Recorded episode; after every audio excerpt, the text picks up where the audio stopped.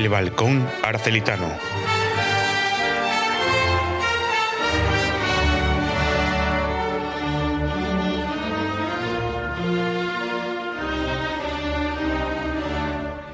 Llegamos a la séptima entrega. Sean bienvenidos una vez más a este proyecto realizado por la Vocalía de Juventud. En esta ocasión continuaremos con la segunda parte de la sesión denominada Aracoeli y la Historia, la cual fue iniciada en el programa anterior con la colaboración de nuestro amigo Joaquín Alberto Aranda Cruces. Asimismo, para finalizar retomaremos la sesión Milagro Arcelitano. Así que, sin más dilación, damos comienzo a esta entrega. Aracoeli en la historia. Llegamos a la sesión denominada Aracoeli y la historia, donde, ah, siguiendo el hilo de- de- del programa anterior, pues seguimos hablando de la llegada de la Virgen de Alucena. En este caso, mm, y ahora abordamos un poco más esta sesión, pues tenemos, al igual que, la ses- que el, que el- que el programa anterior, a nuestro amigo Joaquín. Buenos días, Joaquín. Eh, buenos días, Juanma.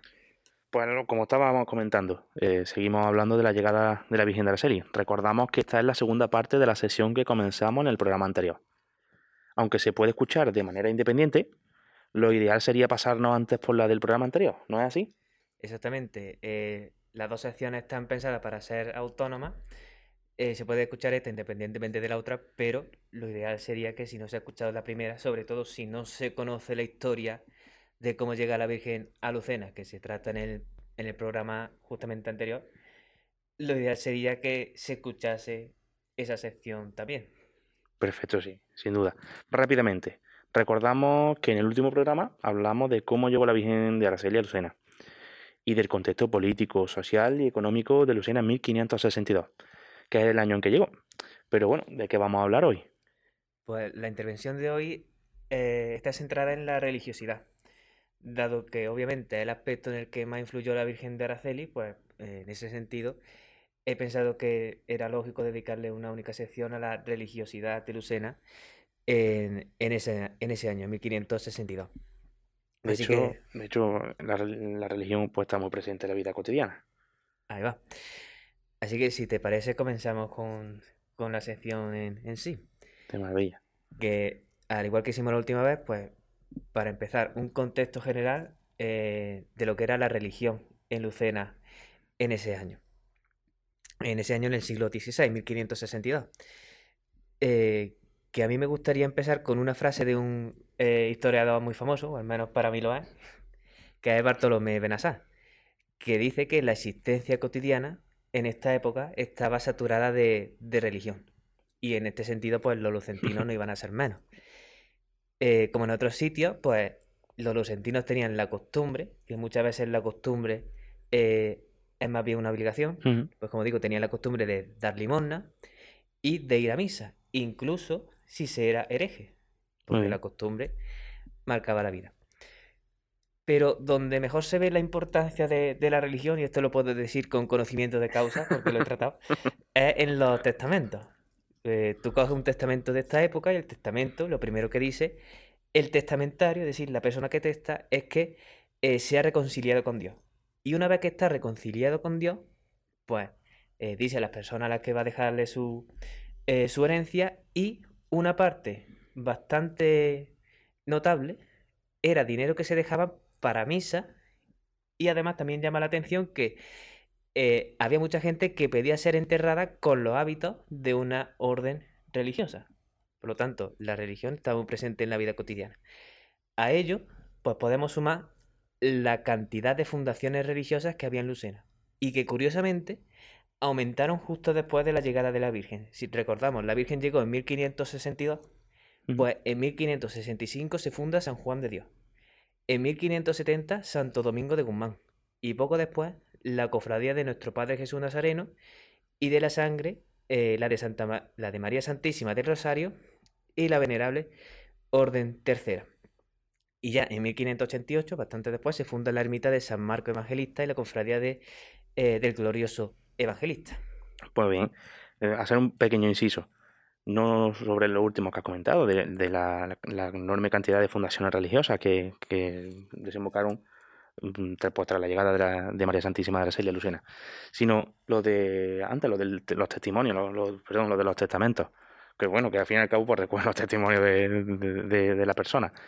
Mm, Pues nada, si ahora creo que el, el archivo municipal ha abierto una, una página ¿eh? donde se pueden acceder a, Sí.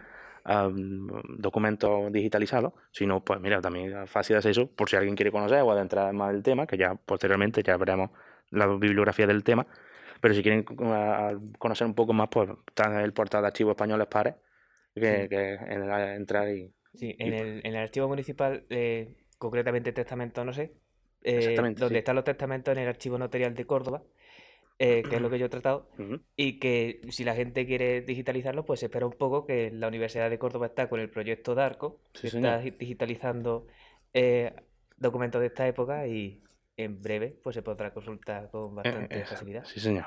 Bueno, pero retomamos lo que estábamos eh, tra- tratando, eh, que debemos mencionar algo que dijimos en el programa anterior, que cuando llega la Virgen, en 1562, se estaba celebrando el Concilio de Trento, y ese concilio se eh, en ese concilio se confirmó la santidad de la Virgen. ¿No es así, Joaquín? Exactamente. Eh, recordamos el Concilio de Trento, la respuesta que da la Iglesia Católica al calvinismo, al luteranismo, es decir, a todas las religiones protestantes. Y en ese Concilio de Trento, pues la Iglesia se reforma y una de esas reformas es, como has dicho tú, que se confirma la eh, santidad de la Virgen. Pero esto no es algo que se inventa en Trento. Es decir, la devoción a la Virgen ya viene de antes, eh, antes del concilio. Y antes de la llegada de la Virgen de Araceli a Lucena, ya se había extendido por España lo que es el fervor mariano. Eh, vamos, solo hace falta echar un vistazo a las poblaciones de alrededor de, de Lucena y vemos que la gran mayoría tiene una virgen en torno a la cual se hacen romerías. Por lo tanto, lo que hace Trento es confirmar algo que ya existía en la religiosidad popular. Es decir, los, los cristianos de a, pie, de a pie, los lucentinos, lucentinas, se identificaban con la figura de la madre que sufre cuando ve morir eh, a su hijo. Mm, Resumiendo, se dieron todas las condiciones para que nada más llegar, los lucentinos empezasen a venerar a la Virgen. Exactamente. Y bueno, hasta aquí más o menos pues sería el, el contexto religioso, la fe que había en Lucena en este momento. Ahora eh, yo quiero pasar a hablar de algo muy importante que es la rogativa que se le hacía a la Virgen. Y es que poco después de que llegase la Virgen, pues, como digo, comienzan la, roga- la rogativa y las procesiones ante cualquier desgracia que sufría Lucena. Una desgracia, por ejemplo, pues podría ser una sequía que produjese una mala cosecha. Efectivamente. Eh, recordemos, como dijimos en el programa anterior, Lucena era fundamentalmente una población agrícola Mm. y los agricultores pues dependían totalmente del clima. De manera que si los agricultores dependen del clima para producir alimentos, todos los, luce- todos los lucentinos dependen del clima. Si un año había menos alimento, eso significaba morirse de hambre. Y morirse de hambre conlleva muchas veces la aparición de epidemias, algunas tan graves como la peste, que hace que los lucentinos pues rueguen a la Virgen para que empiece a llover. Por eso, eh, como hemos dicho, poco después de su llegada, pues empieza a bajarse a la Virgen a Lucena y el inicio de su eh, devoción. Concretamente, en 1563, es decir, solo un año después de que llegase, ya se registra eh, una primera donación a la Virgen. Y ese mismo año se funda ya su cofradía.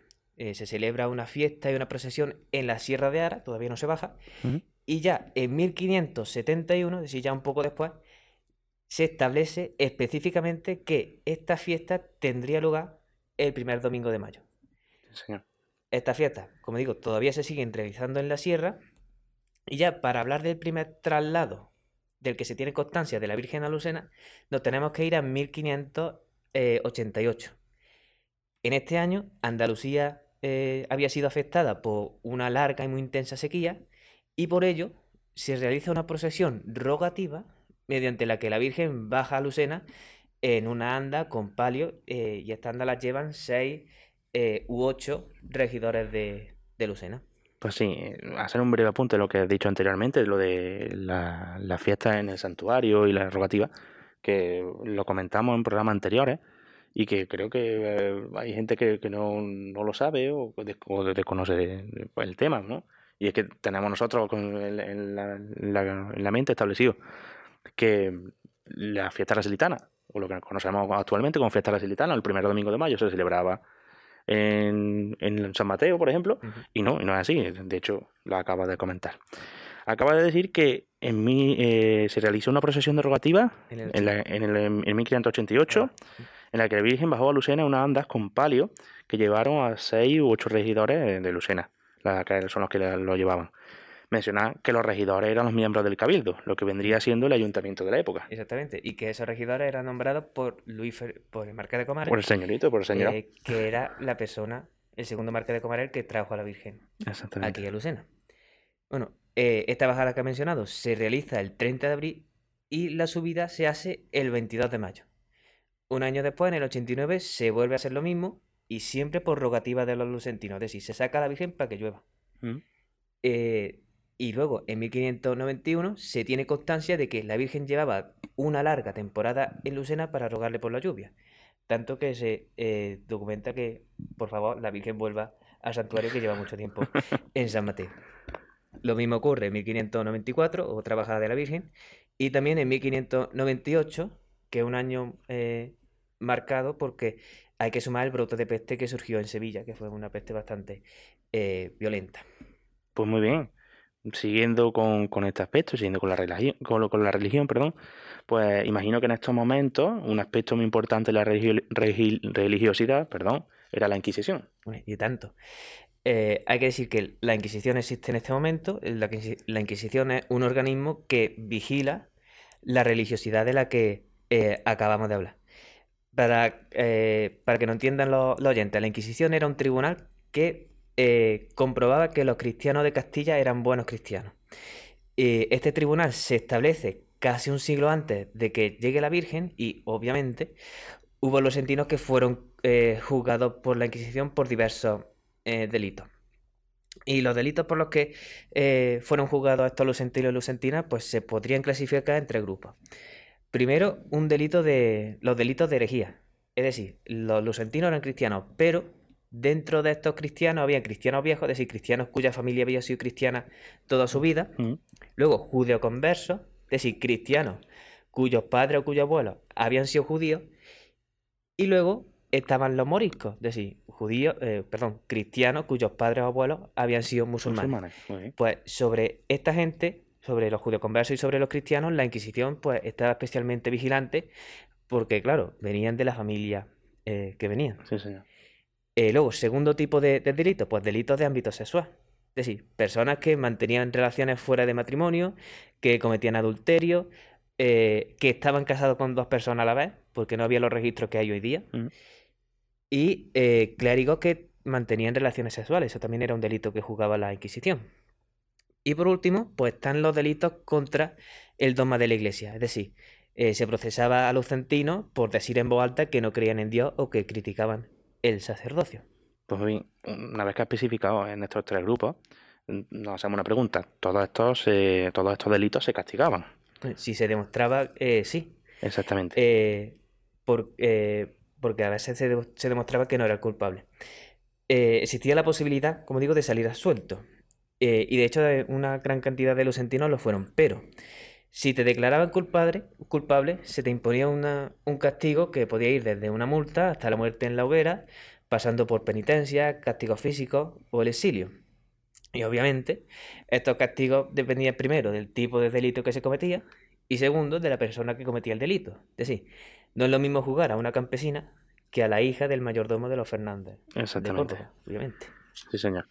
Pues bueno, dejando un poco de lado la Inquisición, hemos mencionado a, a Judas conversos y a moriscos. ¿Estas personas eran devotas de la Virgen? Tenían que serlo. Por lo menos, por De- lo menos de cara a la galería, porque bueno, la Inquisición estaba ahí siempre eh, presente, era una amenaza. Ahora, que fuesen devotos eh, de puerta para adentro. en su casa, eso ya es otra historia. Porque claro, si, si tu padre es judío, pues Claro. eh, algo de la tradición judía se te queda. sí, señor. pero de, de puerta para afuera sí. Empezando por los moriscos, decir, los que descienden de, musulmanes, pues en Lucena hay que decir que hubo pocos. Eh, pero que llegó una gran cantidad de moriscos después de la conquista de Granada en 1492 y también después de la guerra de la Alpujarra en 1568, es decir, seis años después de que llegase la Virgen a, a Lucena. Hay que mencionar que, que la Guerra de la Alpujarra fue una rebelión de los moriscos de Granada contra Felipe II, que lo mencionamos anteriormente en el, en el pre- en el programa anterior, porque este quería eliminar las costumbres musulmanas y los moriscos pues se negaban. Exactamente.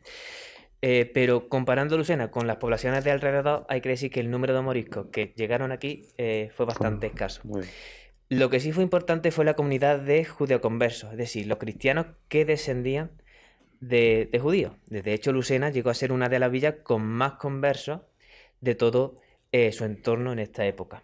Hay que aclarar que estos judíos conversos no tienen nada que ver con los judíos de Liosana. No, no, en absoluto. Eh, estos judíos, los judíos de la perla de Sefará, ya habían sido expulsados en época islámica y no tienen nada que ver con los judíos conversos de ahora, de la época de la Virgen de, de Araceli. Pues bien, teniendo esto claro, los judíos conversos lucentinos, cuando llegó la Virgen, eran inmigrantes de Córdoba. Y hay que decir que sufrieron en- enormes traumas, como la muerte en la hoguera, la xenofobia, el fanatismo y los estatutos de Limpieza limpieza de sangre. Para que quede claro, ¿qué eran estos estatutos, Joaquín? Pues básicamente eran leyes que intentaban impedir el acceso de conversos a las principales instituciones políticas. Intentaban, ¿no? Eh, eso es, intentaban porque eh, el dinero lo, lo puede todo. Entonces, eh, familias como los mercados del Cadillo, Jaén, que ya mencionamos aquí el programa anterior, Sí, eh, eran parte de la élite lucentina, eran judeo-conversos y llegaron a convertirse en nobles, eliminando cualquier rastro de antepasados judíos a ojos de la sociedad. Esto, eh, convertirse de judeo-conversos en cristianos viejos, lo lograron sirviendo a los marqueses de Comares, es decir, a la familia que trajo aquí a la Virgen. La relación es la siguiente, los marqueses de Comares conseguían unos excelentes contables y a cambio los judeoconversos conseguían protección de las iras populares. Por ejemplo, un ejemplo de, de estos judeoconversos. Tenemos a Baltasar Cuella. Esta persona empezó a, se- a seguir como escribano a Luis Fernández de Córdoba, es decir, a la, a la persona que trajo a la Virgen, hasta que terminó siendo secretario de la casa, se casó con una noble y fundó un mayorazgo en 1553. En 1553. Y así pasó de judeoconverso a noble. Exactamente. Tenemos que recalcar siempre la, la ambición por ascender socialmente de la sociedad del momento. Eh, Exactamente. en eso no, no hay duda. Y esta sociedad a la, era a la que llegó la Virgen en 1562. Sí, señor. Y bueno, pues ya en conclusión, yo creo que con esto está bien contextualizada la religiosidad. Eh, hemos hablado de la importancia de la religión, eh, que se recurría a la Virgen eh, ante cualquier eh, desgracia y que esta religiosidad pues se vigilaba por la Inquisición, es decir, especialmente a los judeoconversos que había en Lucena. Se vigilaba que estos judeoconversos tuviesen una devoción mariana, ya que si un cristiano en Lucena no era devoto de la Virgen, pues algo olía mal ahí. Claro. Pues nada más, no sé si quieres hacer algún apunte. Bueno, bueno. mm, Bueno, simplemente mencionar que todo, toda, toda esta información está sacada de una bibliografía y si la gente quiere consultarla, pues en, en la caja de descripción de YouTube o en, exactamente, lo, se puede facilitar. lo juntaremos. Sí, es, es bibli- es bibliografía que es de fácil acceso, o está en la- aquí en la biblioteca de Lucena o, o por internet se puede consultar. Exactamente, pues lo juntaremos a la publicación para todo lo que, que quiera profundizar. Pues nada, como tú has dicho, llegamos al final de, de esta sesión. Nuevamente agradecer tu predisposición y tu trabajo, que la verdad que es encomiable y que bueno, pues para ello siempre va a haber un hueco en nuestro programa y que mm, ya personalmente pues eh, es de orgullo que todo este contexto, todo este trabajo pues venga de, de tu parte. Así que muchísimas gracias por todo, Joaquín. Y nada, yo dejo la puerta abierta para otro programa, así que cuando tú quieras, tenemos eh, otra sesión. Hablaremos, hablaremos. Gracias por la, gracias por la invitación. Para mí es un placer. Patrocinado por Gestoría Aras, Parecor, Tresillos Pablo, Asesoría Augusto Ángel Caballero Joya, Asesor Laboral Fiscal, Venta La Camila. Si quiere patrocinar este programa, solamente tiene que ponerse en contacto con nosotros a través de las redes sociales o contactando con cualquier componente de la Junta de Gobierno o de la Vocalía de Juventud de la Real Cofradía de María Santísima de la Serie.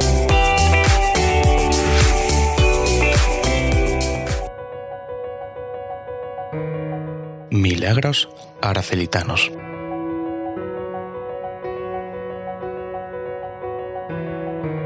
Llegamos a la sesión denominada Milagro Aracelitano, que como su propio nombre indica, pues tratamos los milagros acontecidos desde la llegada de nuestra madre en 1562 hasta nuestra actualidad. Así que en esta sesión hoy contamos con la participación de nuestro compañero Francisco Lara. Buenos días, Francisco. Buenos días, Juan Manuel. ¿Qué pasa? ¿Cómo nos trae, qué trae hoy para, para, para esta sesión? ¿De ¿Sobre qué nos vas a hablar? Pues mira, hoy como la sesión bien dice, te traigo unos relatos araselitanos relacionados con temas de algunos milagros que algunos devotos de la Virgen pues han tenido la suerte de, de vivir. Muy bien. Eh, ¿Por dónde empezamos? ¿Qué, qué, qué te parece si empezamos por el, por el primero que nos trae? Pues así es, voy a empezar por el primero que está relacionado con una situación que muchos agricultores pues tienen desafortunadamente y esta es la falta de agua. Esta ocasión muchas veces se da sobre todo en tiempos de verano, septiembre, octubre y en este caso, eh, en, esta, misma fecha, en la cual una devota araselitana llamada Araceli, que era de la localidad vecina de Cabra, para variar un poquito, que no era de aquí de, Lucena, pues eh, necesitaba agua para su campo debido a la falta de lluvia. Y la misma realizó en su finca un pozo en busca de, agua para, su mismo, para regar sus su cosechas. Ella se encomendó a la patrona, la Virgen de Araceli, como, su, como el nombre que tenía ella, y eh, pues afortunadamente ella encontró agua en este pozo justo a los 31 metros de profundidad. Ella se quedó asombrada por esta situación, ya que previamente se habían realizado algunos pozos en fincas colindantes a la suya y no había salido agua. Ella en agradecimiento pues decidió, llevarle a la Virgen al santuario pues, un recipiente con agua extraída de este mismo pozo junto con un ramo de flores para darle la gracia a la Virgen por esta, por esta gracia. Pues la verdad que como todos los milagros que tratamos en todas las sesiones, al igual que las curiosidades, es una cosa interesante para todo devoto resilitano. Y mira, al igual que podemos ver con los devotos en, los milagros eh, anteriores, en sesiones anteriores eh, de, este, de este barco resilitano, pues en esta ocasión vemos cómo eh, se entrega ¿no? ese, cubo de agua con las flores. Incluso podemos hacerle, pero ya observando la distancia, una similitud con los cubos que tenemos allí instalados en el santuario para para dicho fin, por si algunos devotos pues llevan eh, flores a, nuestra madre. Del mismo modo, la falta de agua sigue, bueno, eh, es un motivo para la rogativa. De hecho, lo hemos tratado también en anterior entrega. Y aprovechando que estamos en el mes de noviembre, pues trasladamos también algunas publicaciones de, de, la cofradía, concretamente eh, la hemos visto en la red social Facebook, y bueno, donde imploran pues la remisión de la, de la epidemia de la fiebre amarilla, en el cual pues, con esta, en esta epidemia en la cual pues, los lucentinos pues, siempre acuden a nuestra madre. Eh, concretamente fue el 13 de noviembre de, de 1800. Pero bueno, aquí no queda la cosa. ¿Qué más nos trae, Francisco? Ahí estamos, pues me viene muy bien que hayas dicho lo de la rogativa por la fiebre, por la fiebre amarilla, ya que el siguiente relato está relacionado pues, con temas de salud, como desafortunadamente muchas personas viven hoy en día, sobre todo pues con temas de la pandemia que tenemos todavía presente entre nosotros y sí. que ojalá pues se acabe, se acabe pronto. Claro, además es la temática, la temática que también suele ¿no? ser más frecuente en, esta, en estas sesiones. Sí, sí, totalmente. O sea, de todos los relatos que hemos tenido que analizar para esta, realizar esta sesión y demás, prácticamente a lo mejor el 70-80% son de temas de salud. Y aquí mucha gente, pues ante los problemas de salud, pues como no, acude ante nuestra madre a ver si se le pueden, se le pueden curar. Muy bien, al ataque, vamos. ¿Cuál es pues, el siguiente milagro? Pues vamos, yo pues en esta ocasión voy a pasar de Cabra a Sevilla. Y es que hay una persona sevillana llamada Carmen, que en la fecha en la que escribió esta carta tenía la edad de 85 años, nada más y nada menos, y en la cual, pues, años antes de escribir esta carta tuvo una operación de cadera, ya que en una caída se la rompió, y le colocaron una prótesis en la misma. Ella estaba estaba recuperándose en el Hospital Virgen de Rocío de Sevilla y una de las enfermeras le dio una estampa de la Virgen de Araceli para que se encomendara a ella y que, y que su recuperación fuera lo mejor posible. Bueno, Carmen se recuperó muy bien de esta operación, pero sin embargo, 17 años después, edad en la que nos escribe esta carta, tuvo una nueva caída, en la cual tuvo el infortunio de la prótesis que se le habían puesto en la primera operación se le desprendió. Ante esto, ella estaba asustada porque el médico le dijo que tendría que ser operada de nuevo. Y ella tenía pánico porque además de estos, problemas en la cadera, tenía problemas cardiovasculares del corazón. Y ella creía que no iba a salir con vida de la operación, ya que ella como que se sentía muy delicada por estos problemas. Ella estuvo rezándole a la Virgen y encendiéndole vela, alumbrando, como se suele decir, durante todos los días. Y bueno, fue un día cuando sorpresivamente ella, y según relata en esta carta, pues se levantó y podía andar sin ningún tipo de problema. E incluso en las citas previas a esta operación, el médico dijo que era muy sorprendente ya que estas situaciones se producen en ocasiones muy, muy excepcionales. Entonces incluso el médico dijo que tenía que ser una especie de milagro porque además, sobre todo teniendo en cuenta la edad que ella tenía, pues era una ocasión muy, muy rara lo que había, lo que había ocurrido. Sí, lo, que yo me gustaría resaltar, lo primero, la vinculación siempre con, la Virgen. En este caso, eh, el, Hospital de la Virgen de Rocío y obviamente, pues, estando en el, en, el, programa o en el proyecto en el que estamos, pues su relación con la Virgen de Araceli. Una muestra más de, la vinculación mariana que tiene siempre, pues, todos los municipios de, España y, concretamente, pues, todo el país. Eh, también pues que tanto el milagro anterior como este pues no sucede en Lucena, sino que veamos que sucede en Cabra y, en Sevilla, por lo que la devoción de la Virgen de Araceli ya en años anteriores eh, pues se extiende a más allá de, la localidad lucentina. Además de que es justo lo que tú dices, que se extiende más allá de las fronteras de aquí de Lucena, pero sobre todo tenemos que tener en cuenta que esta carta se pudo escribir hace cerca de más de 40, 50 años fácilmente. Y que en aquella época no había redes sociales, no había Instagram, no había Facebook, no había publicaciones de nada. Es decir, que la, devoción hacia la Virgen de Araceli existía desde hace mucho tiempo y que llegaba a, a muchos sitios sin tener el poder de actualmente el que tiene internet, sino que era sonado incluso sin esta, sin esta facilidad. Sí, y gran parte de, esa devoción, de esa extensión, además de la hermandad eh, matriz, también las tiene filiales, que trataremos en próximos programas, como ya dijimos anteriormente, aprovechando también pues, la salida procesional de la filial de Málaga, por ejemplo. Pero también me gustaría hacer hincapié, perdón, en, en, esta, en, esta, en este milagro, en este relato, porque hay una cosa que es muy simbólica y creo que aquí todo el mundo coincidimos en que cuando alguien se pone eh, se pone mal o, está enfermo o alguien pues, se tiene que someter a alguna operación o yo qué sé, incluso para los exámenes, ¿no? Porque no puede ser otra cosa que podamos referirnos a este tema, siempre acudimos a una imagen de nuestra madre y cómo no a una estampa, ¿no? Que de hecho es la que lo que hemos hablado aquí.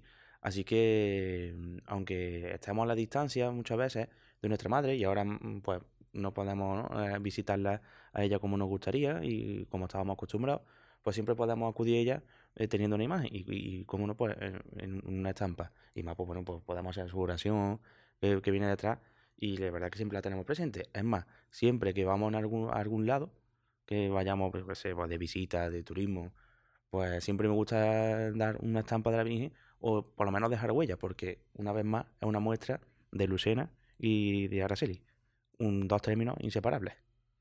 Pero bueno, Francisco, aquí no queda la cosa. Creo que con que nos queda eh, un relato más para ponerle la guinda a esta sesión, ¿no?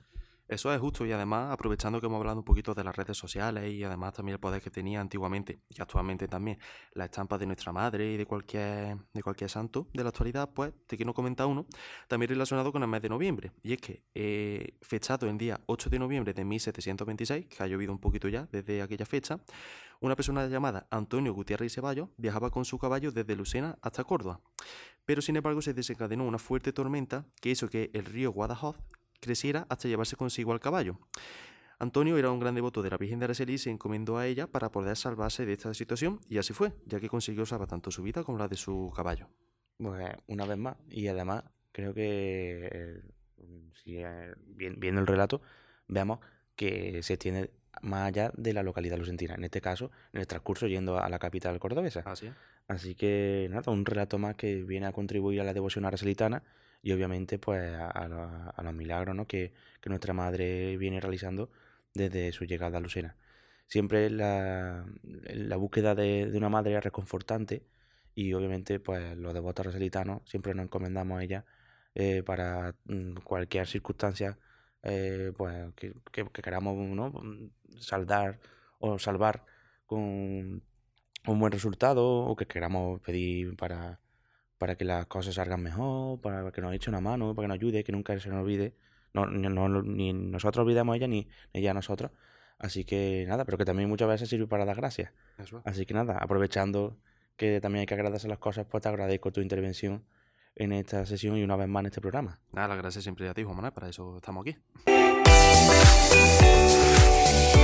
Programa patrocinado por Gestoría Aras Farecor, Tresillos Pablo.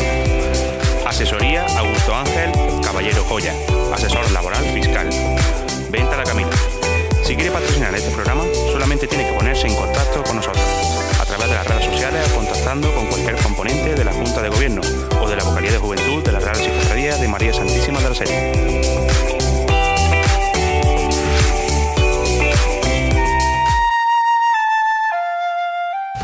Recientemente se ha celebrado la final del duodécimo concurso nacional de Fandango de Lucena, en la cual se dedicaron letras a nuestra bendita madre. Por ello, para concluir esta entrega, nos despedimos con la introducción del vídeo homenaje al Fandango de Lucena, interpretada por Laura Recuero a la flauta y a la guitarra Román Carmona. Dicho homenaje fue realizado por nuestro ayuntamiento y estrenado en la, antesala de las pasadas fiestas aracelitanas. Sin duda, una muestra más de la devoción aracelitana en la tradición lucentina. No olviden seguirnos en redes sociales y muchísimas gracias por la acogida y por el apoyo a esta iniciativa. ¡Viva nuestra madre!